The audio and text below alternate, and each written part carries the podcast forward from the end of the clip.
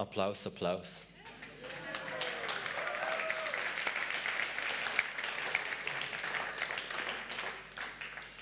Ja, auch von meiner Seite guten Morgen. Schön mit euch zusammen Jesus anzubeten. Ähm, wir sind in unserer Serie Summer Highlights und äh, die Folie passt nicht sehr gut zum Inhalt. Ähm, aber es ist schön, das ist schon mal etwas. Ähm, wir werden über Psalm 23 reden. Ich denke, Psalm 23, die allermeisten von euch werden den gelesen haben. Ich gehe mal davon aus, einige von euch werden das sogar auswendig können. Wir machen jetzt keinen Contest auf der Bühne, dass der ein paar Smarties bekommt, was kann. Ähm, aber es ist einer der bekanntesten Psalmen. Es ist wahrscheinlich eines der bekanntesten Kapitel in der ganzen Bibel. Psalm 23, König David hat ihn geschrieben. Ähm, und wir werden uns einfach den ganzen Psalm zusammen anschauen, ganz klassisch durch den Psalm durchgehen und schauen, was so ein Psalm, der vermutlich irgendwo um die 3000 Jahre alt ist. Ich meine, überleg dir da mal 3000 Jahre. Äh, wenn du irgendetwas musst lesen vom Luther aus dem 16. Jahrhundert in der Sprache von dort, schwierig zu verstehen. Und wir lesen hier Texte, die 3000 Jahre alt sind und erleben, wie der Heilige Geist durch die zu uns redet. Das finde ich dann doch immer wieder irgendwo erstaunlich und ein Wunder. Gut, ich lese euch einfach vor, ich habe gedacht, ich nehme es aus der Luther-Übersetzung, Luther 1912 sogar. Oh. Äh, weil das, habe ich das Gefühl, ist so ein bisschen der bekannteste, ähm, die bekannteste Art und Weise, die die meisten von uns den Psalm 23 kennen. Das ist nicht unbedingt der Vorteil. Manchmal, wenn man so Texte in der Bibel liest, wo man schon so oft gelesen hat, dann ist es manchmal fast so ein bisschen, du, du kommst wieder Zugang nicht richtig über. Weil, ja, kenne ich, kenne ich, kann ich auswendig, kann ich auswendig, kenne ich, habe ich schon mal gehört. Okay, cool. Ähm, und dann manchmal ist es gar nicht schlecht, das, was in einer anderen Sprache oder anderen Übersetzung zu lesen, dass du nicht einfach mit dem Flow gehst, den du schon kennst. Gut. Äh, Psalm 23, Abvers 1. Ein Psalm Davids. Der Herr ist mein Hirte, mir wird nichts mangeln. Er weidet mich auf grüner Aue und führt mich zu frischem Wasser. Er erquickt meine Seele. Er führt mich auf rechter Straße um seines Namens willen. Und ob ich schon wanderte im finsteren Tal, fürchte ich kein Unglück. Denn du bist bei mir, dein Stecken und dein Stab trösten mich. Du bereitest vor mir einen Tisch im Angesicht meiner Feinde. Du salbst mein Haupt mit Öl und schenkst mir voll ein. Gutes und Barmherzigkeit werden mir folgen mein Leben lang. Und ich werde bleiben im Haus des Herrn immer da. Schon der erste Satz ist, ist ein Statement. Ein sämtliches Statement über den Vater unser. Das Vater unser von damit, Vater unser. Und das ist ein Statement. Wir beten nicht zu irgendjemandem, sondern zu unserem Vater. Und genauso ist ein Statement, wenn der David schreibt, der Herr ist mein Hirte. Das ist da, wo der ganze Psalm wird prägen. Und, und es ist ein Statement, weil das sagt nicht einfach, der Herr ist irgendein Hirt. Er ist mein Hirt. Es ist ein Unterschied, ob wir an einen Gott glauben oder ob wir ihn als unseren Hirt kennen. Und manchmal liest man den Psalm 23 und, und es fühlt sich alles so idyllisch an. Wow, er wird mich auf die grünen Auen führen, als frisches Wasser. Er salbt mein Haupt mit Öl und er schenkt mir voll ein. Und es ist recht idyllisch. Aber ich glaube, der Psalm ist eigentlich weiter weg von einer Idylle. Es ist nicht jemand, der sagt, wow, ich habe keinen Mangel, es ist alles gut. Viele, die den Psalm auslegen, gehen davon aus, dass David den geschrieben hat, als er von seinem Sohn Absalom ähm, hat vom Thron gestoßen werden. Ich glaube, es ist viel mehr so, dass der David echten Mangel hatte. Aber er gesagt hat, der Herr ist mein Hirt. Und sich dagegen, dagegen gestemmt hat, dagegen angekämpft hat mit, dieser, mit diesem Statement und dieser Deklaration, der Herr ist mein Hirt. Mir wird nichts mangeln. Vielleicht erlebe ich Mangel. Und, und ich denke, da sind wir alle realist genug, um unser Leben anzuschauen und merken, das ist nicht einfach immer nur alles easy peasy und da läuft alles genau so, wie du es dir vorgestellt hast und da ist nie ein Mangel rum. Und Psalm 23 wird dann spannend und, und, und ergreift dich, wenn du ihn lesest in diesem Moment vom Mangel. Wo du aber mit dem David kannst sagen, aber der Herr ist mein Herd. Und ich vertraue auf ihn, mir wird nichts mangeln. Und das ist unser Leben. So, wir steigen einfach mal ein, Vers 1. Ein Psalm Davids, der Herr ist mein Hirte, mir wird nichts mangeln. Erinnert uns vermutlich einige von uns, und so spätestens, wenn ich es euch sage, an die Rede von Jesus, wo Jesus sagt, ich bin der gute Hirt. Und was sagt er dort? Johannes 10, Vers 1 bis etwa 18 ist die Hirtenrede. Und er sagt, ich bin der gute Hirt. Und warum bin ich der gute Hirt? Weil ich mein Leben angebe für meine Schafe. Ich bin nicht ein, Ta ein Tagelöhner oder ein Mietling, sagen die Übersetzung. Also einer, der angestellt ist, um zu irgendwelchen Schafen zu schauen. Nein, ich bin ein guter Hirt und das sind meine Schafe. Und ich gehe bis zum Äußersten für meine Schafe. Ich gebe mein Leben hin für meine Schafe. Was bedeutet, dass was mit den Schafen von diesem guten Hirt ist, von unserem Gott, das betrifft ihn im Innersten. So weit, dass er sagt, ich gebe mein Leben hin für meine Schafe. Deine Freude und deine Trauer, deine Frustration und deine Siege, ich glaube, die betreffen Gott im Innersten. Die machen etwas mit Gott. Und sie haben so viel mit Gott gemacht, dass er sagt, ich bin ein guter Hirt, weil ich gehe bis zum Äußersten. Bis dort, wo ich nicht mehr weiter gehen kann. Ich gebe mein Leben her für meine Schafe. Ich sterbe für meine Schafe. Und das, finde ich, ist dann ein Statement. Zu wissen, da ist nicht irgendein Gott da außen, der vielleicht mal das Uhrwerk aufgezogen hat von diesem Universum und jetzt lässt er es laufen. Und jetzt hoffentlich kommst du irgendwie klar in diesem Universum, wo abgespult wird. Sonst ist ein Gott, der in die Welt hineingekommen ist. Ein Hirt, der selber in die Welt hineingekommen ist. Der sich die Finger dreckig gemacht hat in dieser Welt. Und gesagt hat, ich gehe bis zum Äußersten. Ich, gehe, ich sterbe selber den Tod. Ich lasse mich umbringen. Am Kreuz. Weil es mich betrifft, was mit den Menschen passiert. Ein, ein Hirt, der da ist. Ein Hirt, der sich kümmert. In unseren Herausforderungen oder ein Hirt, wo wenn wir Psalm 23, Vers 1 lesen, dann sehen wir, da wird die menschliche Hilflosigkeit gegenübergestellt mit der göttlichen Zuwendung. Zu realisieren, da ist ein Gott, der sich aufrichtig für dein Leben interessiert. In diesen, in diesen Momenten, wo du hilflos bist, wo du nicht mehr weiterkommst.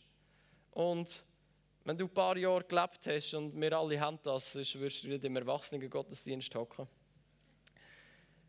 Dann wirst du vermutlich erlebt haben, es gibt Situationen im Leben, wo du hilflos wirst, wo du nicht mehr im Griff hast, wo du Hilfe brauchst.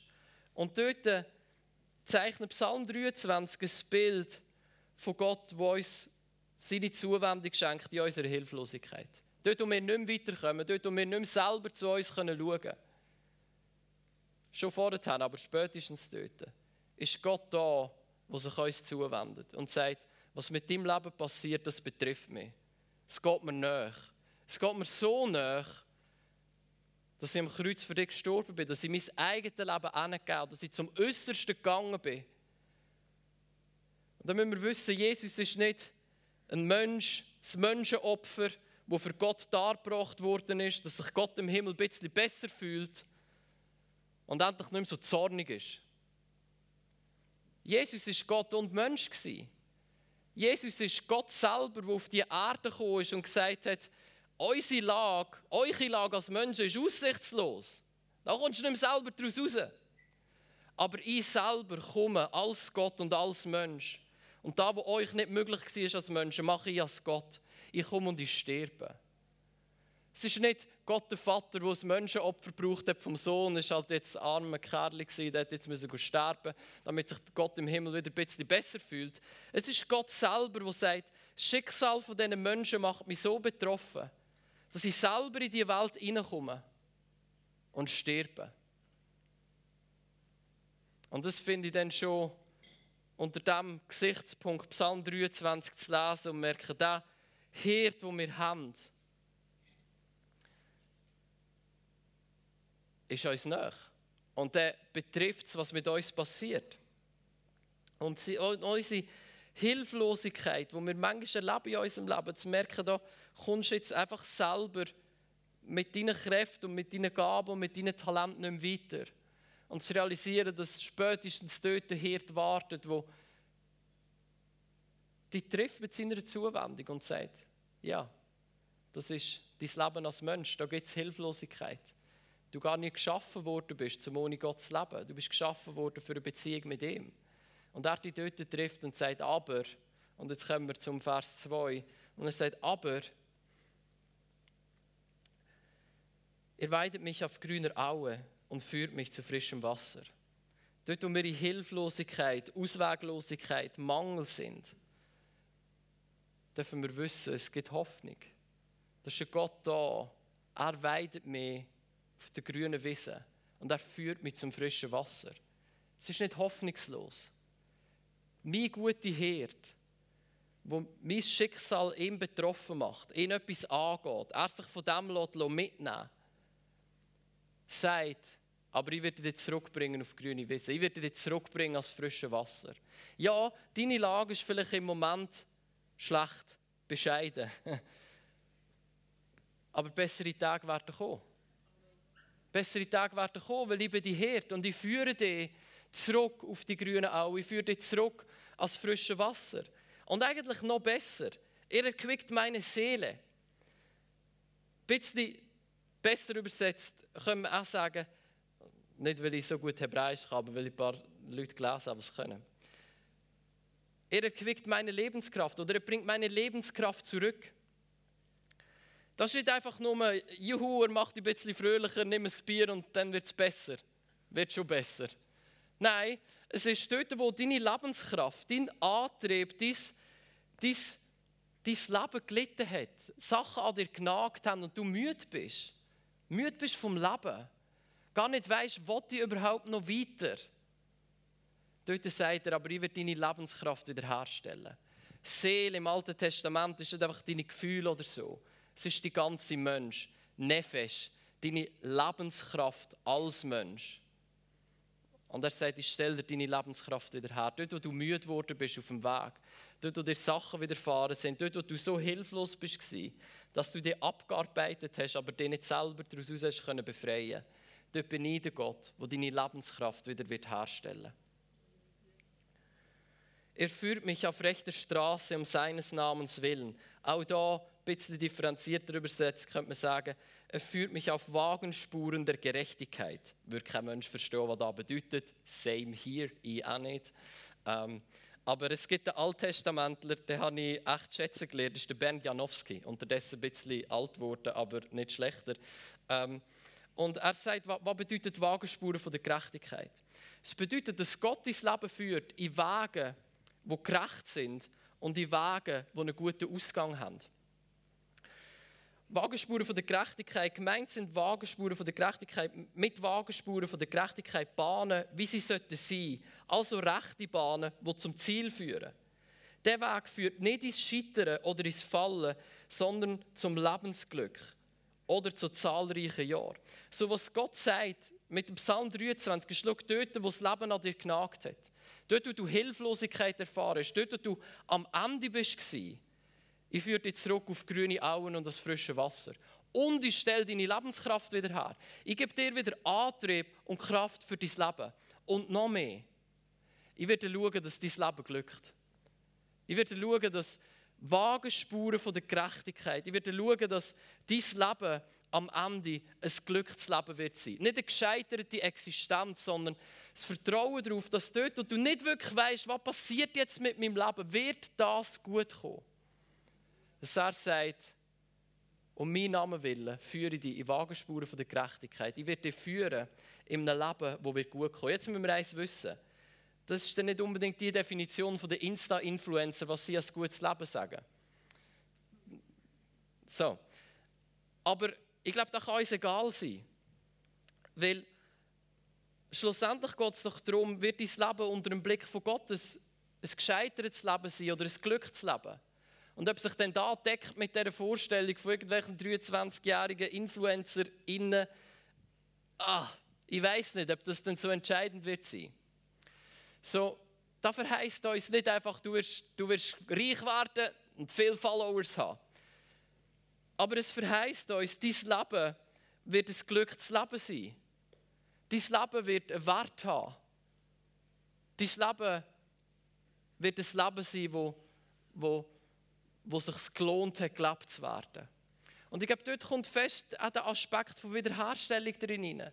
Dass wir wissen, dort, wo Jahre verloren gegangen sind, in Hilflosigkeit, in schwierigen Situationen, zu wissen, Gott kann das wenden und dich zurückbringen in die Wagenspuren der Gerechtigkeit, die zu einem glückten und nicht zu einem gescheiterten Leben führen. Mit anderen Worten, dass er mir gut Hirt ist, gibt mir die Sicherheit, dass er aus meinem Leben, aus deinem Leben, ein glückliches Leben wird machen Und das ist doch manchmal unsere Angst. Ich weiß nicht, wie es dir geht, aber das ist manchmal treibt mir das schon ein bisschen um. Was ist, wenn mein Leben scheitert? Was ist, wenn ich am Ende zurückschaue und merke, oh, ist jetzt, auch, ist jetzt nicht so der Bringer gewesen, dein Leben? Wenn du zurück kannst du nicht mehr. Wenn du auf dem Sterbebett liegst, dann kannst du nicht noch einmal neu anfangen. Und dann gibt es all die Küchenpsychologien oder so. Ja, lebe dein Leben rückwärts. Denk mal darüber nach, wenn du an der Beerdigung bist. Was sollten die Leute von dir sagen? Ja, ja, ja, ja, ja. Der Punkt ist, das Leben ist oftmals ein bisschen komplexer, als dass du dir einfach entscheiden kannst, wie du jetzt dein Leben willst und dann machst du es. Das sind ein paar andere Leute. Ein paar Zufälle, Glück und Pech prägen dein Leben. Schicksalsschläge, die kannst du dir nicht aussuchen. Und dann einen Gott zu haben, der sagt, aber ich bin die gute Herd. Und eigentlich egal, was dein Leben noch bringt, ich versichere dir mit meinem Namen, ich werde dein Leben in den Wagenspuren der Gerechtigkeit führen. Und du wirst eigentlich zurückschauen auf dein Leben und merken, das war ein glückliches Leben. Ein Satzleben. Du kannst leben, wo du kannst sagen, und es hat sich gelohnt, dass ich es gelebt habe. Nicht nur für dich, weil du so egoistisch bist und ein gutes Leben für dich brauchst, sondern auch in der Perspektive von Gott und er etwas wiederhergestellt und erlöst hat mit im Leben. Vers 4. Und ob ich schon wanderte im finsteren Tal, Tal der Todesschatten, klingt ein bisschen düster, ist es vermutlich auch gewesen.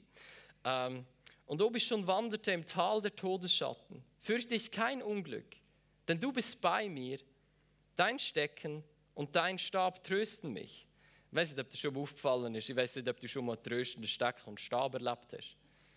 Ich habe jetzt immer tröstende Menschen und einen tröstenden Gott gefunden. Aber noch kein Stecken, der mich tröstet hat. Ähm, wir werden nachher anschauen, warum vermutlich das so geschrieben ist, wie es ist. Aber an was uns zurückerinnert, ist dort, wo Mose mit Gott diskutiert, er soll zum Pharao gehen. Und Gott sagt ihm schlussendlich, der Mose sagt, warum sollte ich gehen? Sag mir mal Grund, warum ich gehen soll. Das ist alles aussichtslos da. Ich kann doch nicht als Mose zum Pharao gehen und sagen, so, Volk Israel, lass jetzt bitte gehen, jetzt ziehen wir aus aus Ägypten. Warum sollte ich gehen? Das ist von Anfang an aussichtslos. Und Gott sagt ihm, ja, der Punkt ist, ich bin mit dir. Ah, okay. Das ist der Game Changer. Verändern sich ein paar Sachen, wenn du gehst, weil Gott mit dir ist. Und jetzt, äh,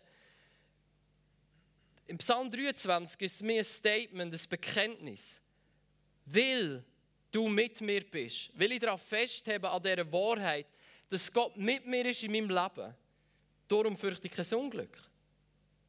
Darum fürchte ich nichts Böses. Und wenn ich konfrontiert bin mit der Macht vom Tod, Tal von der Todesschatten, du konfrontiert bist mit der Macht vom Tod und du nicht weißt, wirst du noch mal Lebenskraft überkommen oder nicht? Wirst du noch mal gesund werden oder nicht? Wirst du noch mal zurück ins Leben finden oder nicht? Dort sagt David, aber ich fürchte kein Unglück. Warum? Weil Gott ist mit mir. Und dann sagt er, und sie Stecken und sie Stab, sie trösten mich. Stecken und Stab ist, ähm, der Stock ist wahrscheinlich so ähnlich wie ein Baseballschläger ähm, zum Verteidigen gegen böse Tiere und so. Und der Stab ist halt der Hirtenstab vom Hirt. Und es sind eigentlich so abwehrschützende Werkzeuge, die ein Hirt dort zumal heute vermutlich nicht mehr dabei hatte. Und das Verb Niham heißt das Verb trösten. Das ist ein ganz interessantes Verb, weil ja, es bringt zum Ausdruck, dass, dass Empathie und Mitgefühl um ist, von dem, der tröstet. Und es ist eigentlich immer gekoppelt an eine Notsituation. Also das dort, wo du in Not geraten bist in deinem Leben, dass dort jemand rum ist mit Stock und Stab, weil in der Notsituation braucht der Herr Stock und Stab. Dass dort einer rum ist, der empathisch ist und Mitgefühl hat für dein Leben. Dort, wo du in Not geratest, ist ein Herd da, wo, wo das etwas angeht.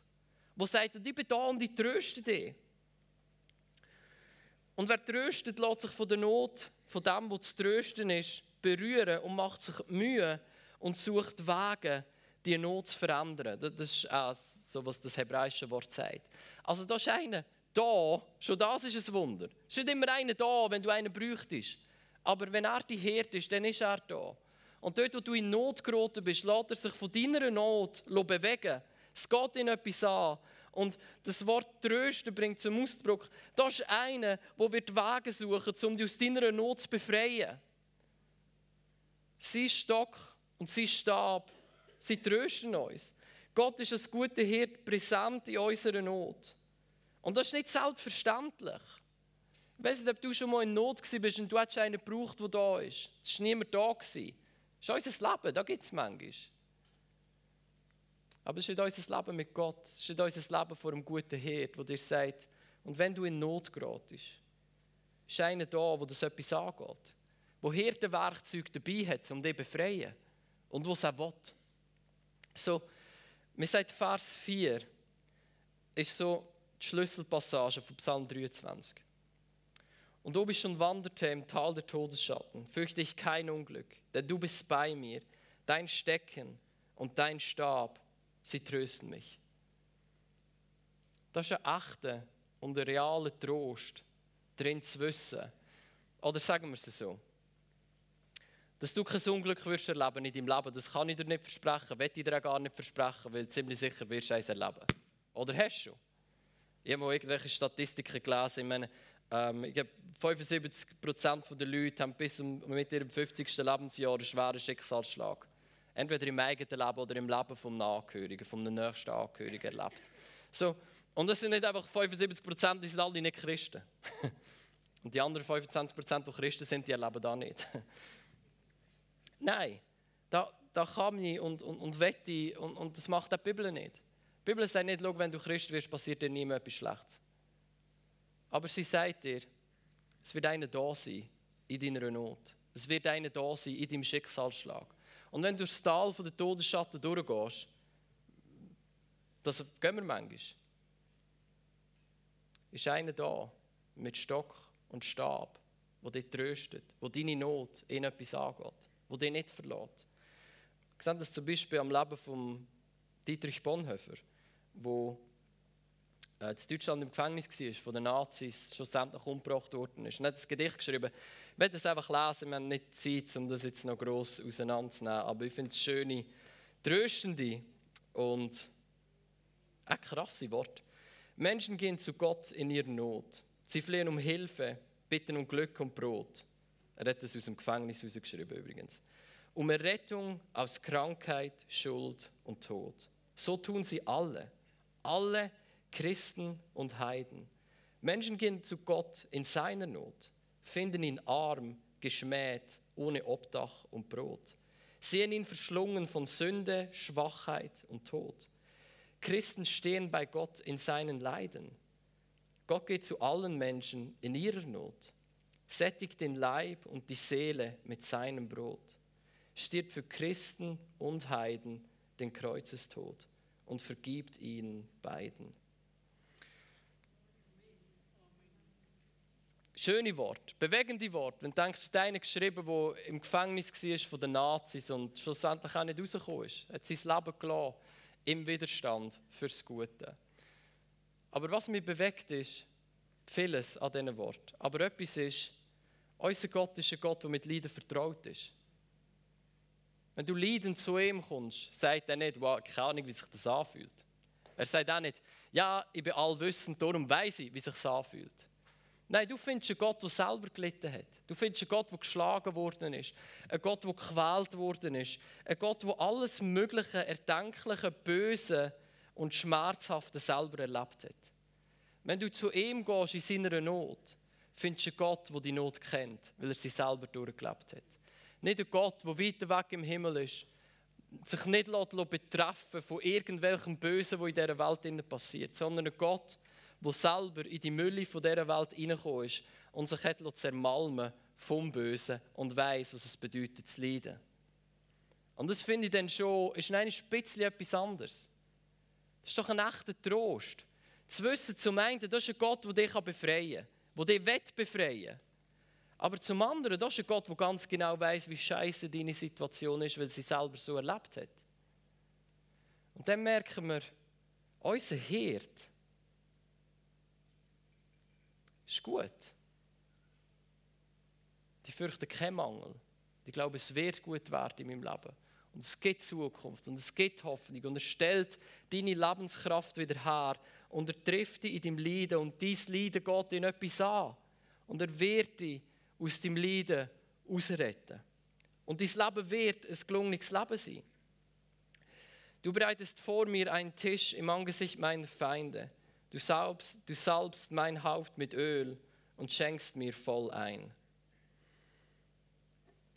Der Tisch, der bereitet ist, ist ein Symbol für Nächsein, Gemeinschaft haben mit Gott. Im Angesicht der Feinde. Gott hält die Feinde auf Distanz, aber sie sind nicht unbedingt weg.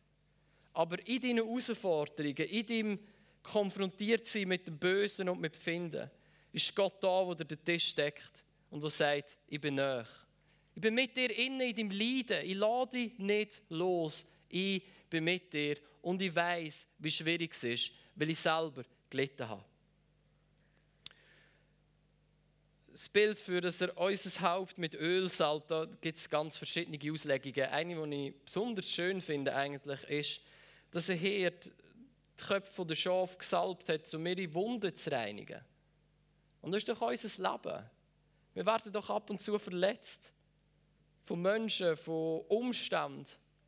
Und es tut weh. Und es ist nicht so, dass der Hirt, es ist nicht so, dass wir nicht verletzt werden. Aber es ist so, dass in unserem Verletztsein ein guter Hirt da ist, der sagt, ich salbe dein Haupt mit Öl, ich verbinde dir deine Verletzungen. Und ich schenke dir Heilung von dem, was dir wehgetan hat.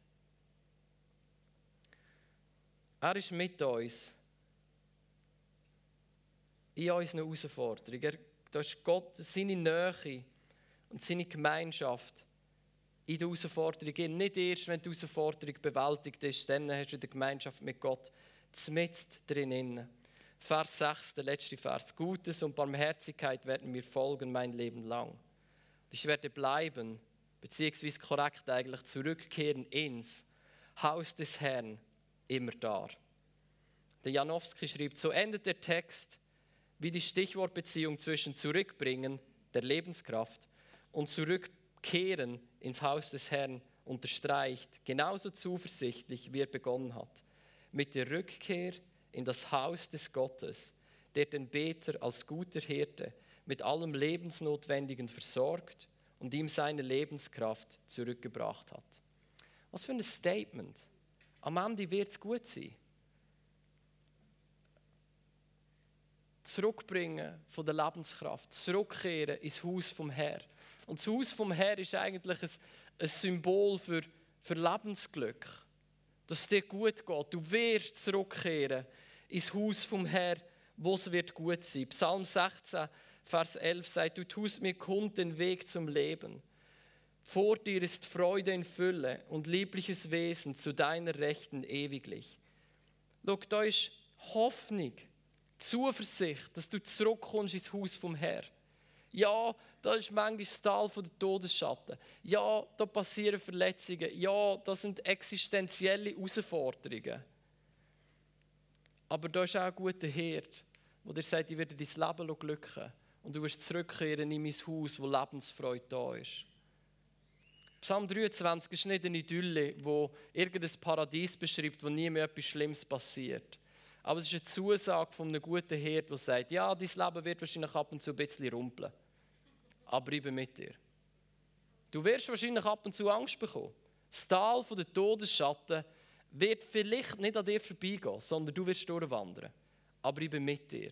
Mein Stecken und mein Stab, die trösten dich auch dort.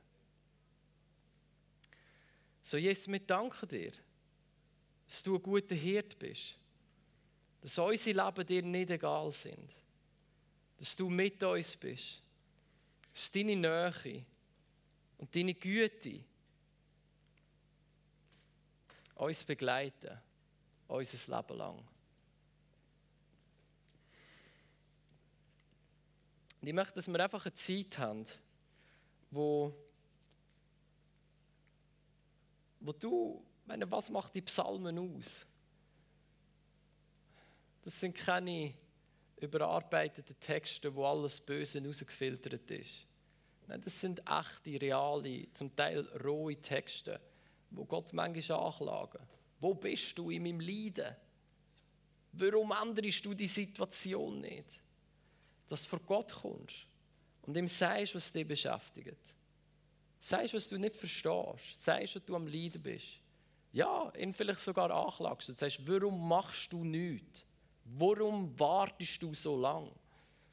Und dann erlebst du, wie er näher ist in diesem Innen, wie sein Stock und sein Stab dort trösten. Er sich berühren von deiner Not und von deiner Herausforderung. Und das andere ist dort, wo du verletzt worden bist. Wo andere Leute, das Leben, was auch immer, dort zeichnet und verletzt haben. Dass du sagst, könntest du, könntest du meine Wunden, mein Haupt mit Öl salben. Könntest du mir den Schmerz von diesen Verletzungen lindern, heilig in mein Herz hineinbringen. Der Hirt ist ein Hirt, der heilt. Der gute Hirt ist der Heiler. Und er kann dich heilen, wird dich, wird dich heilen. Und so laden wir dich ein, du guter Hirt, Jesus. Danke dir, dass du da bist. Wir beten, begegnen uns heute Morgen. Deiner Nähe, mit dem Öl, wo unsere Wunden salbt. Begegnen uns. Bring unsere Lebenskraft zurück. Salbe unsere Wunden mit deinem Öl. Berühre unser Leben. Tröst uns mit dem Stock und mit dem Stab. Jesus, wir sind hilfsbedürftige Menschen vor dir. Aber wir wissen, du bist unser guter Hirt. Uns wird nichts mangeln. Amen.